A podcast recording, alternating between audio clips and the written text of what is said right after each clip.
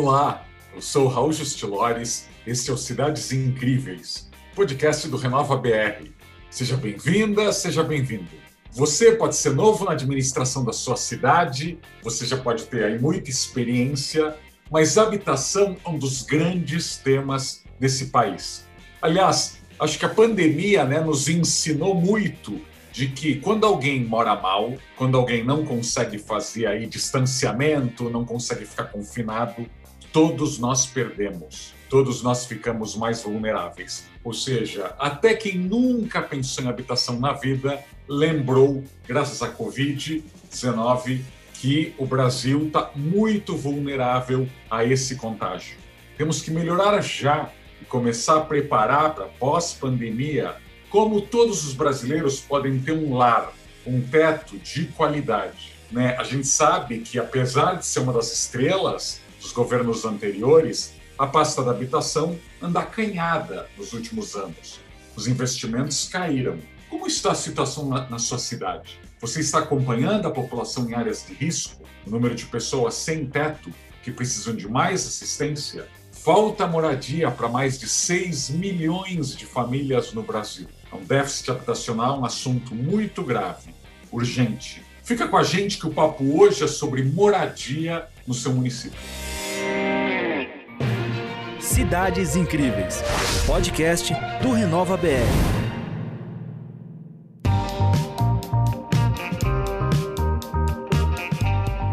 Olá, o Cidades Incríveis é um lugar para a gente pensar melhor o Brasil. O Renova BR abriu esse espaço para discutir os problemas e soluções dos municípios. Vai que você encontra aqui uma ideia para implementar na sua cidade. E hoje a conversa sobre habitação e vamos ouvir a arquiteta e urbanista Maria Tereza Diniz, que é mestre em geografia, ênfase em estudos ambientais pela Universidade Pantheon Sorbonne e é chefe da assessoria técnica da Secretaria de Mobilidade e Transportes da cidade de São Paulo. Maria Tereza participou de vários projetos muito premiados, como o programa de urbanização e regularização de Paraisópolis, na capital paulista, e também em São Paulo, ela participou da criação do Parque Linear Cantinho do Céu, no Grajaú. Maria, que prazer conversar com você. Muito obrigado por estar aqui com a gente no Renova BR.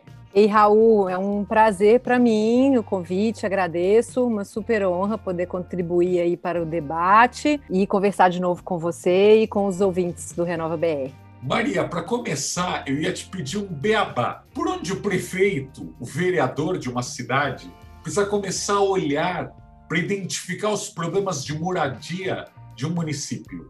Onde ele deve fincar aí as bandeiras de alerta? Raul, eu acho que são três grandes passos né, que a gente recomenda para os prefeitos. Né? Primeiro, dizer que as prefeituras são as grandes conhecedoras dos territórios. Né? Então, é muito importante que a gente, às vezes, né, se, se preocupa muito com o governo federal, com o governo estadual, mas são as prefeituras que conhecem bem a sua cidade, os seus problemas, né, estão mais próximos da população. Então, é, acho que exatamente por conhecer né, os seus problemas é que o primeiro passo seria entender essa demanda. Então, quais são as necessidades habitacionais do seu município? Você tem favelas, tem problemas com cortiços, tem questões de conjuntos habitacionais irregulares, é, loteamentos irregulares, né? Então, qual que é esse cliente, essa demanda da população? E para isso é necessário conhecer não só o dado quantitativo, né? E que a gente costuma se apoiar no censo para esse tipo de, de informação, embora o censo não seja totalmente adequado para este fim, porque ele tem outra metodologia, uma metodologia que não é adequada para a gente poder levantar os, as necessidades habitacionais dos municípios, mas ele é um dado, ele é o único dado que a gente tem hoje uniforme para o Brasil inteiro. Então, para fins de comparação, né, quando a gente vai comparar os municípios do Brasil, ele é o único dado que a gente tem disponível atualmente no nosso país e ele está velho, né? Então a gente tem um censo que era para ter sido feito em 2020 que não foi feito, é, então esse dado que a gente tem hoje de 2010, além dele já não, não ser muito bom anteriormente, ele está pior ainda agora por estar defasado, tá? Então o primeiro passo seria as prefeituras mapearem esses, esses, as suas questões de necessidades habitacionais. Então, onde estão, né, no mapa, as suas favelas, os seus conjuntos, os seus cortiços, os seus loteamentos regulares e quantificar essa demanda. Então, dentro dessa demanda, né, quantificar e qualificar. Então, dentro de cada polígono, digamos assim, de cada favela, eu tenho área de risco? Quantos por cento de água e esgoto eu tenho naquele território? Né? Quais são as demandas de iluminação, de drenagem, de infraestrutura, é, questões de vulnerabilidade social ou índices de saúde, que, como você comentou bem hoje, né, são índices que agora, com a história do Covid, nos preocupam mais ainda, né? Já eram, é, já eram índices que a gente acompanhava, os especialistas da habitação, e agora eu acho que ganharam a, a discussão no âmbito mais aberto da sociedade, o que é muito bom, né? Que as pessoas se preocupem com isso também, não só os especialistas. Então, acho que entender a demanda seria o primeiro primeiro passo. E aí depois a gente pode detalhar um pouco os outros dois passos, que seriam trabalhar, né? Porque a gente não pode ficar enquanto a gente planeja, entende a demanda, etc, não fazer nada. As prefeituras têm que ir trabalhando porque tem muitas muitas demandas que são emergenciais, que são necessárias e que não podem esperar mais do que já esperaram é, e planejar o futuro, né? Então a gente faz tudo meio que ao mesmo tempo, né? A gente estuda a nossa demanda, trabalha enquanto isso e vai planejando o futuro. Acho que esses são os, os grandes três passos, assim, se, se, eu pudesse listar de forma resumida. Obrigado. Aliás, ouvintes, vocês já perceberam pelo sotaque, Maria Tereza é mineira, conhece muito o Brasil, tem esse trabalho aqui enorme já há algum tempo em São Paulo. E eu queria te perguntar justamente favela é uma questão, ela existe em praticamente todas as cidades do Brasil, até mesmo nas pequenas. Mas você trabalhou num caso, né, a experiência de Paraisópolis, que é maior que muitas cidades brasileiras. Ainda muitos prefeitos nessa dúvida, né? Você constrói do zero, você tira as favelas, você acaba com as favelas. E lá o trabalho foi justamente de urbanização de uma favela já existente, ou seja, não mudar as pessoas de lugar. Que lições para outras cidades aí de médio porte, grande porte, você vê em Paraisópolis? Olha, Raul, acho que Parisópolis é uma, foi uma grande escola, né? Continua sendo, porque ela ainda não, não terminou de ser urbanizada, ainda tem algumas regiões que precisam ter a sua obra completada, né? É, e Parisópolis tem de tudo de, de exemplo é, em relação ao que se fazer numa urbanização. Então você tem área de risco, alto, médio, né? tinha, né? Que, que a grande parte das áreas de risco já foram é, solucionadas, mas quando a gente começou, me refiro lá em 2005, né? Que a gente começou começou a licitar as obras, então é um problema sério de saneamento, então só tinha 17%, por exemplo, de esgoto na comunidade. Também a questão do abastecimento de água, da drenagem, da coleta de lixo. Então todas essas questões elas se apresentavam é, na comunidade e o projeto de urbanização ele vai lidar com tudo isso e não ficando só na questão da habitação, né? Então a gente fala que uma urbanização de favela ela, ela é para trazer cidade, né? Então quais são as, as, os serviços públicos que não existem ali naquele território que a prefeitura precisa oferecer, então escolas, postos de saúde, assistência social, transporte, né, todos os outros temas que quando você faz uma obra de urbanização, você também precisa aproveitar para já resolver esses temas, né? Então você está fazendo a obra, já aproveita para resolver tudo de uma vez, porque depois que você tiver a obra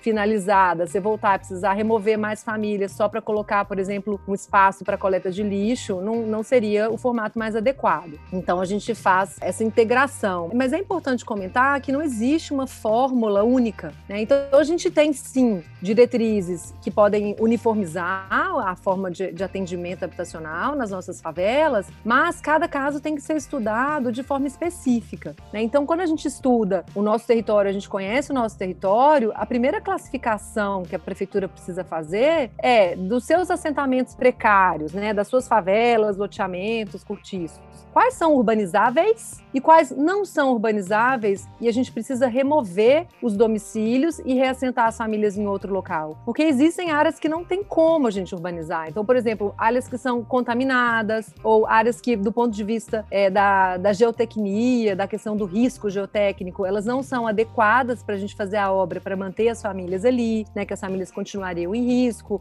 ou que o custo seria tão absurdo que não vale a pena. Né? Então, essa classificação entre o que é urbanizável e que não é urbanizável é o primeiro caminho para o planejamento. Né? E o Paraisópolis entrou na categoria urbanizável, por isso que a gente encaminhou para esse programa de urbanização de favelas da Prefeitura de São Paulo. Perfeito, perfeito.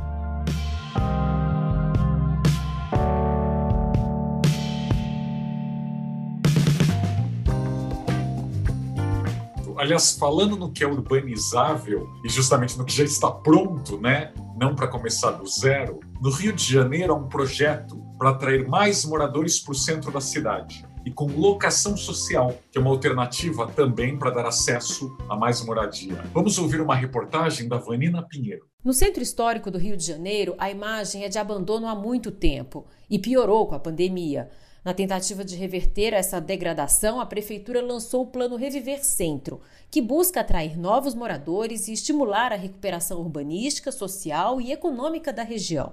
Como explica o secretário municipal de Planejamento Urbano, Washington Vajardo. O projeto Reviver Centro ele tem por objetivo é, atrair função residencial para o centro de negócios da cidade. Nós queremos fazer isso dando um grande estímulo para o retrofit ou seja, promovermos a conversão de edifícios de escritórios em moradia. As ações do Reviver Centro ainda precisam de aprovação na Câmara de Vereadores.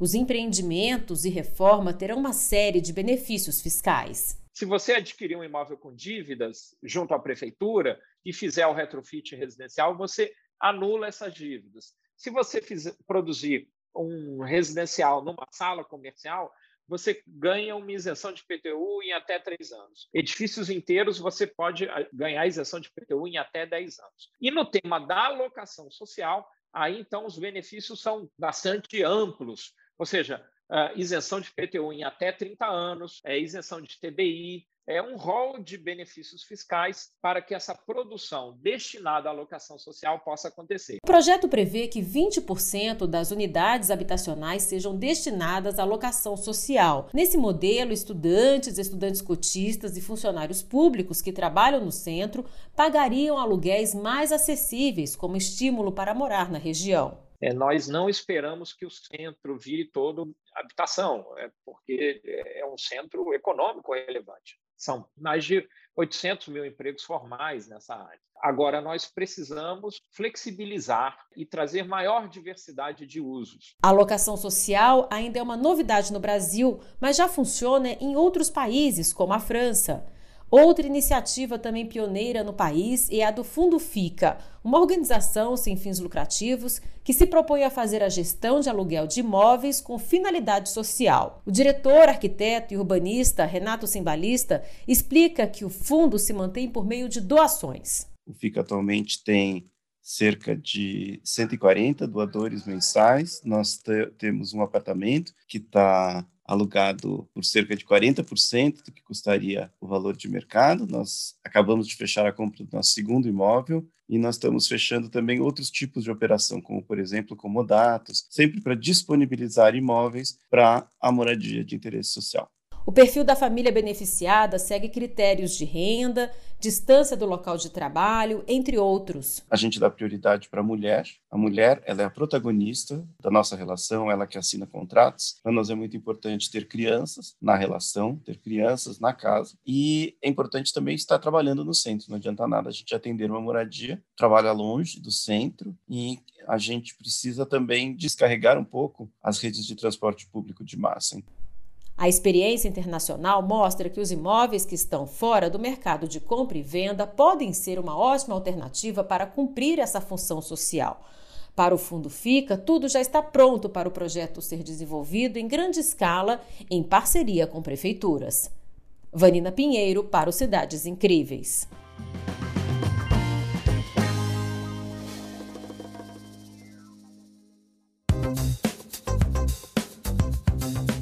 Tereza, a gente vê muitas iniciativas de habitação social, desde a construção de unidades, né, para venda, né, a chamada casa própria, até essa de locação social, com aluguéis acessíveis. O que você destaca nessas principais modalidades? O que um prefeito, um administrador hoje tem como caminhos para enfrentar o déficit de habitação? Acho que a gente conseguiu avançar muito em relação a isso no país. Né? A gente passou aí na década de 70, principalmente 60, 70, é, por um movimento de erradicação das favelas, né? Então era aquela coisa de falar de passar o trator e remover todo mundo e ressentar lá longe, né? Na periferia normalmente, lugares onde não tinham nenhuma infraestrutura nas cidades. Como pra, Cidade de Deus, é, né? Como no exatamente. filme Cidade de Deus, é bom lembrar. Exatamente. Cidade de Deus é um excelente exemplo que todo mundo consegue né, é, perceber aí o que, que aconteceu como resultado. É, infelizmente, a gente não parou aí no Brasil, né? Então tem um lado bom que a gente conseguiu avançar na estruturação, não só a estruturação do ponto de vista de gestão pública,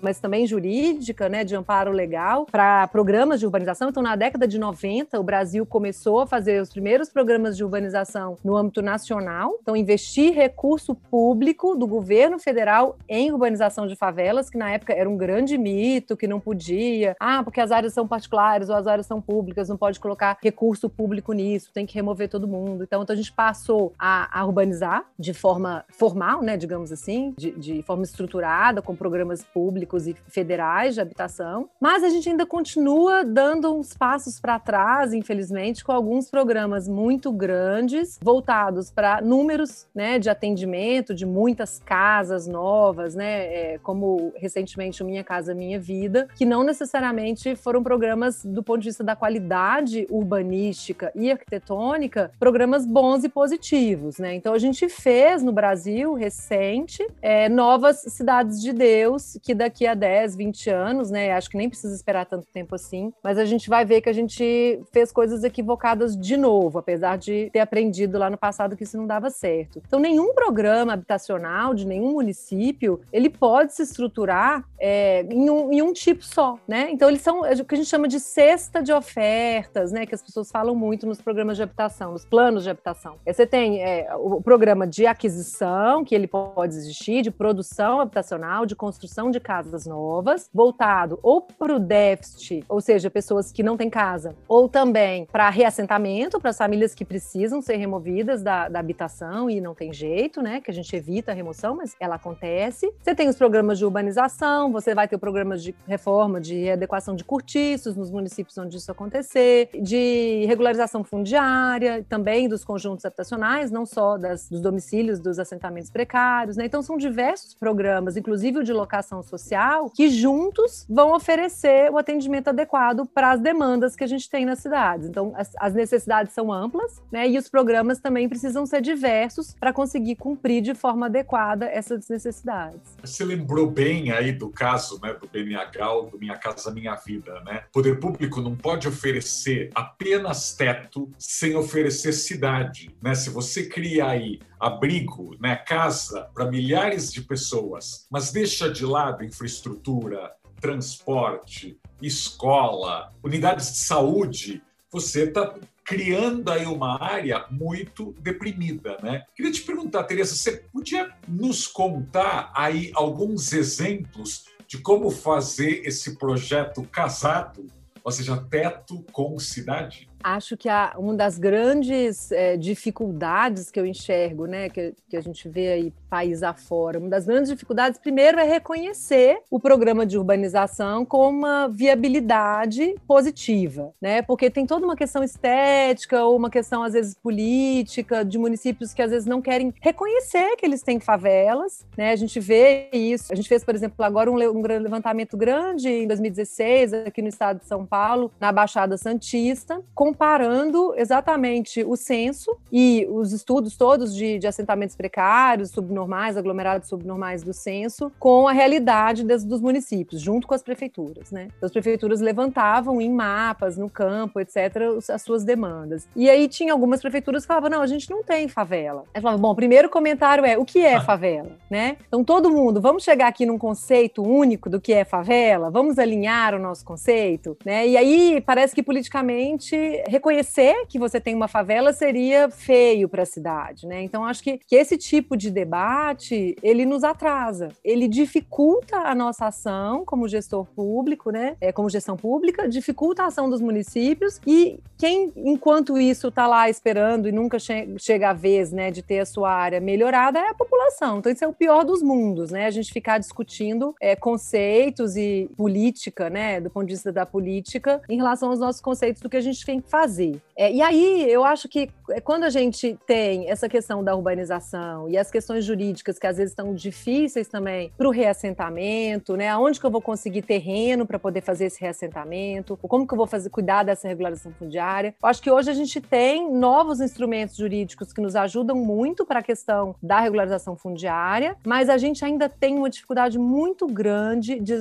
da desapropriação. A desapropriação é um processo é, normalmente né, judicial, caro, é, é, é muito complicado e ela costuma ser um impedimento para a gente atuar de forma mais rápida. Né? Então, essa atuação casada entre levar a cidade para esses territórios da cidade, mas também atender dentro desses territórios ou o mais próximo possível, inclusive nas regiões centrais, como você comentou, né, no caso do, do Rio de Janeiro, São Paulo também tenta há anos produzir mais habitação no centro, trazer mais população, repovoar o centro né, de São Paulo. Esses programas ainda enfrentam grandes dificuldades burocráticas e às vezes de vontade política também de enfrentar essas dificuldades. Então, acho que essa orientação né, que o plano da, de cada cidade precisa é, estabelecer, ela tem que ser muito prática e a gente ser criativo também nos caminhos né, de que a gente encontra para poder fazer aquisição de terrenos ou até aquisição de edifícios vazios que podem ser é, passar por um retrofit para a gente poder trazer habitação para esses lugares. Então, acho que essa, esse momento da pandemia, por exemplo, ele tem nos mostrado que muitos, muitos escritórios ou até prédios públicos nos centros das grandes cidades estão ficando vazios, porque a gente está fazendo um movimento de teletrabalho, né, de, de outro, não que isso vai ser para sempre ou que vai ser 100% né, do, do nossa, da nossa mão de obra, mas a gente está vendo alguns prédios vazios estão ficando vazios no centro, ou porque faliram, né, eram, eram serviços que faliram, ou porque estão sendo esvaziados mesmo. Se a gente não aproveitar esse momento para usar esses prédios para transformar em habitação, eu acho que vai ser uma grande perda de oportunidade. Então, acho que o olhar ele tem que ser assim meio que para todos os lados o tempo inteiro para agarrar as oportunidades aí do ponto de vista qualitativo, positivo para melhorar nossas cidades. Que bom você ter citado aí o retrofit. Aliás, para quem acompanha e gosta de arquitetura, como eu, viu que o prêmio Nobel da Arquitetura desse ano, né, o prêmio Pritzker, foi justamente por um casal de arquitetos franceses que faz retrofit de conjuntos habitacionais. Então, pega aqueles prédios antigos que foram construídos aí em linha de montagem, muitas vezes sendo a muita atenção né, ao conforto térmico ou acústico, e eles reformam e tentam levar aí a nova tecnologia, a nova arquitetura para dar esse conforto. Então, como é importante, né, em vez de ficar construindo tudo do zero, às vezes aí destruindo, né, territórios virgens, você reaproveitar que já está em pé na sua cidade. Como bem a Maria Teresa lembrou, ou seja, na hora de você desapropriar um terreno, na hora de você desenhar um novo conjunto habitacional, tem que lembrar de deixar algum espaço para esses serviços. Né? Um bairro que só tem moradia, mas que não tem infraestrutura, não tem emprego, não tem escola, não tem onde as pessoas uh, fazerem compras, né? Você vai obrigar que essas pessoas se desloquem normalmente de carro todos os dias. Isso não é bom para o meio ambiente. E uma dica né, para você que está nos ouvindo: estamos fazendo esse episódio em parceria com o CLP, Liderança Pública, que está falando de um dos aspectos da infraestrutura que é o saneamento. O CLP é uma organização para a formação de líderes. A gente está fazendo esse episódio aqui e depois você pode conferir uma boa conversa sobre os desafios do saneamento no Brasil no podcast do CLP, que é o Coisa Pública. Você pode encontrá-lo nos principais tocadores de áudio. Vale a pena conferir. Agora, voltando para Maria Tereza, você citou aí os moradores em situação de risco e vítimas de tragédias, né? Todo ano tem inundações, deslizamentos ou a gente teve até aquele incêndio aqui no Largo do Paissandu, em São Paulo. Como as prefeituras devem lidar com esses programas emergenciais? Né, alguns lugares têm aí vale aluguel, tem alguns lugares que tentam aí criar do zero nova, novas moradias, tem gente que fica sem teto durante anos depois de uma tragédia fazer. Raul, acho que esse, esse assunto é muito importante, ele é muito difícil, né? Porque você já tem um passivo enorme que você está tentando correr atrás, né? Para poder atender quando você está fazendo seus programas, uma prefeitura, atuando, né? Ah, tá listando projeto, listando obras, correndo atrás de recurso, de terreno, de tudo isso. E vira e mexe aparece uma, uma demanda dessa emergencial, ou um escorregamento, ou né, uma ação de despejo, às vezes até de um particular, né? E a prefeitura é, se vê na, na necessidade de atender a família, não pode deixar as famílias desamparadas, é complicado, mas ao mesmo tempo ela também não pode furar a fila da habitação, né? Então é uma questão muito importante. E um dos programas que eu não citei aqui, que eu acho que tem a ver com esse atendimento um pouco mais rápido e que ele é às vezes entendido como uma coisa negativa, não na minha opinião, mas é, no, no, debate entre especialistas, é a questão do aluguel social. Então uhum. saiu agora recentemente recentemente um novo estudo aí da Fundação João Pinheiro, dos meus conterrâneos, a respeito do déficit da habitação, né? Eles fazem é, historicamente, né, esse, esses estudos em cima do censo, em cima de outros dados do IBGE. E em relação ao déficit, esse é um assunto que já vem se repetindo nas, nas últimos estudos deles, né? Não é uma novidade, mas ele vem se reforçando, que é uma grande composição, a maior parte da composição do déficit, ela não tem a ver com a, com a família não ter uma casa para morar, mas ela tem a ver com o ônus excessivo com o aluguel. Então, são famílias que têm onde morar hoje, né? não falta construção de unidades novas para essas famílias, mas falta dinheiro. Né? É um, é um problema econômico, financeiro da família. Então, acho que os programas de aluguel social, sejam eles temporários ou até definitivos, eles podem sim atender essa população. Então, as prefeituras são muito criticadas, às vezes, por gastarem um dinheirão com aluguel, que isso é jogar dinheiro fora e tal. É, mas as pessoas não sabem quanto custa fazer uma unidade nova. Então, desde o começo da desapropriação, todo o custo de desapropriação, de elaboração de projeto, de obra, né, de, de todos os outros custos envolvidos é, na, na produção de uma unidade nova, muitas vezes um aluguel para sempre para uma família pode ser mais barato do que fazer uma unidade nova e você aproveita o parque habitacional que já existe na cidade. Então não faz sentido você ter vacância, você ter é, unidades habitacionais na cidade vazias e pessoas e a prefeitura correndo atrás de, de construir unidade nova para pessoas que não podem acessar financeiramente esse parque habitacional. Então, acho que quando a gente fala da cesta né, de, de programas, o aluguel, ele é sim uma saída viável e boa, positiva para as prefeituras terem nas suas ofertas habitacionais. Inclusive, é, para que essa fala né, sua, Raul, sobre o Pritzker, que foi uma grande surpresa aí, o Pritzker ganhar um, um escritório né, que não sejam dos, dos arquitetos estrela, né, que fazem é, edifícios edifícios que sejam é, chamativos, né, e icônicos, né? famosos, né? icônicos, exatamente, né? Eu acho que é, é, é um movimento muito positivo é, do Pritzker ter, ter sido né, ido nesse sentido, porque é um assunto que nós urbanistas sempre repetimos e parece difícil de se viabilizar ainda na nossa sociedade, que é a história da densidade, né, da, das cidades compactas, policêntricas, a gente não ficar espalhando a nossa cidade para as regiões mais distantes, onde os terrenos são acessíveis e baratos e que cabem no bolso do poder público é, e continuar com regiões de baixa densidade na cidade, ao invés de concentrar, né, e, e, até aproximar as pessoas das oportunidades de emprego, inclusive. Então, o tempo que a gente gasta na mobilidade, no trânsito, que tempo de vida que é esse, né? Que sociedade é essa que a gente tem? Imagina as famílias, né, que não têm tempo para ficarem com os próprios filhos, por exemplo, ou com, com os amigos, ou terem tempo de lazer, ou terem tempo até de se capacitarem, estudarem mais, exatamente porque a mobilidade não permite esse deslocamento e faz com que isso não caiba no tempo da pessoa. Então, acho que tudo isso está correlacionado. Isso é importante, né? A gente não enxergar essas caixinhas de forma separada, mas entender que elas acontecem de forma matricial. Aliás, falando em espalhar cidades, Queria perguntar o que você acha aí para prefeitos de cidades pequenas ou cidades médias sobre esses programas como Minha Casa Minha Vida, agora né, renomeado como Casa Verde Amarela. Como receber esses recursos federais mas não seguir esse caminho que você uh, também citou, de criar conjuntos habitacionais muito distantes do centro, casinhas, casinhas e casinhas, uma do lado da outra, longe de tudo. Assim, para cidades pequenas e médias, o que você sugeriria? Raul, isso é muito difícil, né? Porque a gente tem, tem percebido que os municípios, eles às vezes oferecem os terrenos que eles já têm.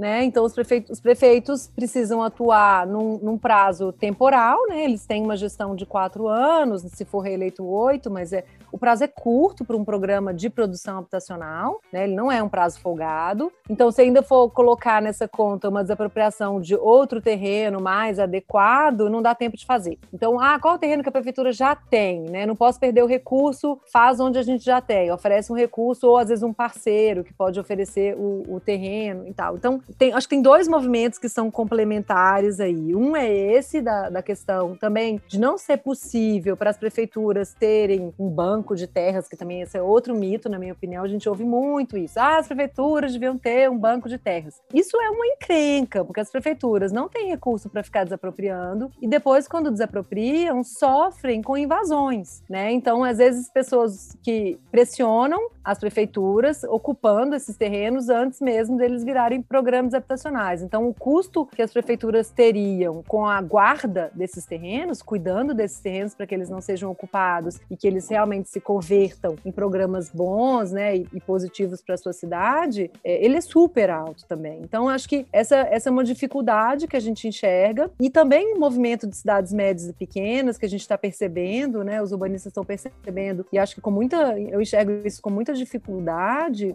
é da transformação de grandes territórios dos municípios que eram antigas fazendas, né, áreas rurais desses municípios, sendo transformados em loteamentos é, residenciais, também distantes da região central, né, desconectados. É, então, assim, é, esse, esse tipo de desenvolvimento urbano, ele também é muito negativo, porque ele está espalhando mais essas cidades ao invés de ocupar as áreas vazias nas regiões mais centrais das próprias cidades e criando esses desequilíbrios nessas cidades aí que vão ser muito difíceis depois de consertar consertar. Então, acho que tem uma, uma relação entre custo da terra, que ainda é muito baixo nesses municípios né, comparado com São Paulo, lógico, mas é mais baixo, do custo da terra dessas áreas mais distantes, e isso é enxergado como uma oportunidade, não como uma coisa negativa, sabe? Então, acho que a, a gente ter esse olhar e essa capacitação da, da sociedade, tá? Não só dos técnicos da prefeitura, é, mas da sociedade como um todo, de não enxergar isso como uma coisa boa, né? Como entregar a chave, sair na foto e cortar a fita, como uma coisa boa nesses lugares mais distantes, mas fazer um esforço, às vezes, é, de construir menos unidades cidades, mas em regiões mais apropriadas, isso no médio e longo prazo é muito mais positivo para as cidades. Mas a,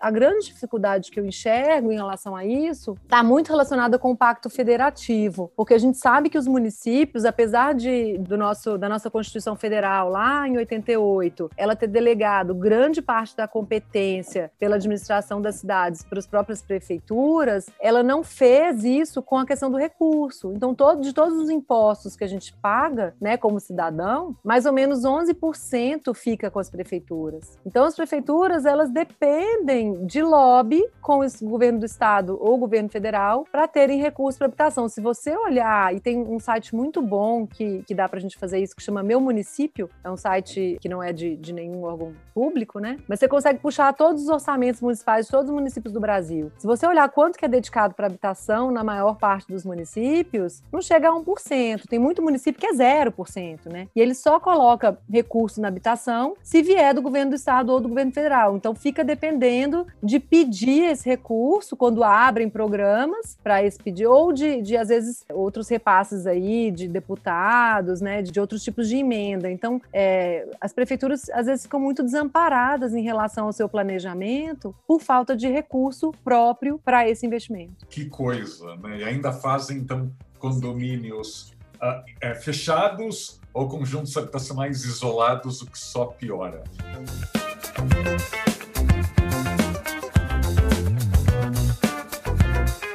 Elas têm uma dica aqui. No portal da Confederação Nacional dos Municípios, você pode encontrar uma orientação passo a passo sobre como aderir ao programa Casa Verde Amarela, que também envolve regularização fundiária e melhorias habitacionais. A página é cmm.org.br. O programa atende famílias com renda mensal de até 2 mil reais.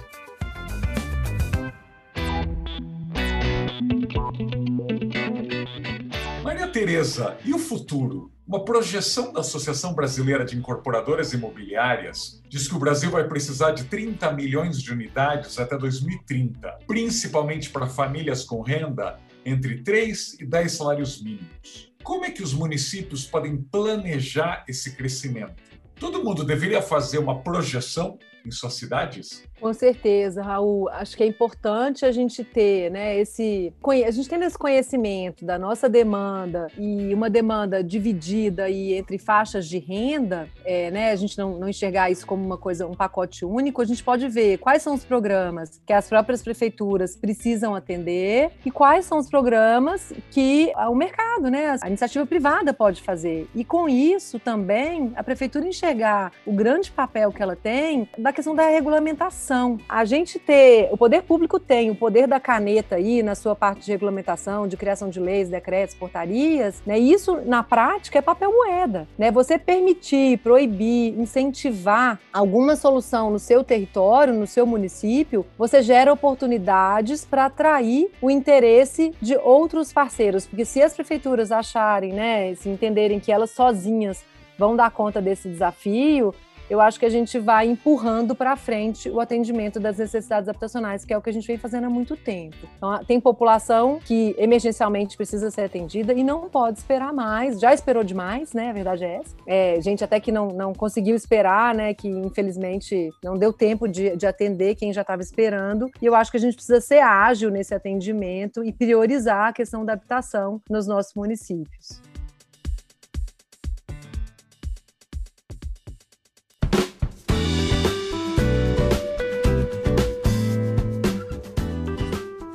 Podia conversar horas com a Maria Tereza, a gente sempre aprende muito, mas assim como eu, a Maria Tereza usa o Instagram e as redes sociais para divulgar algumas pautas de urbanismo.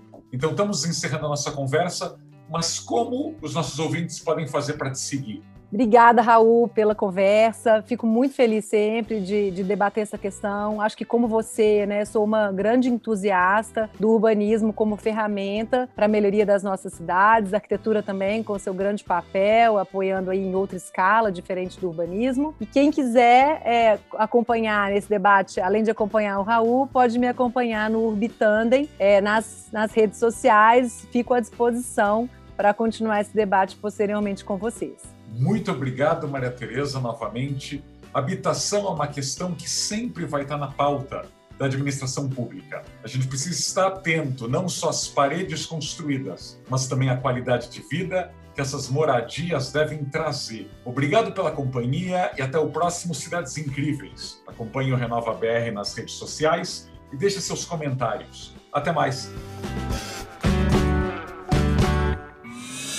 Você ouviu Cidades Incríveis, podcast do Renova BR.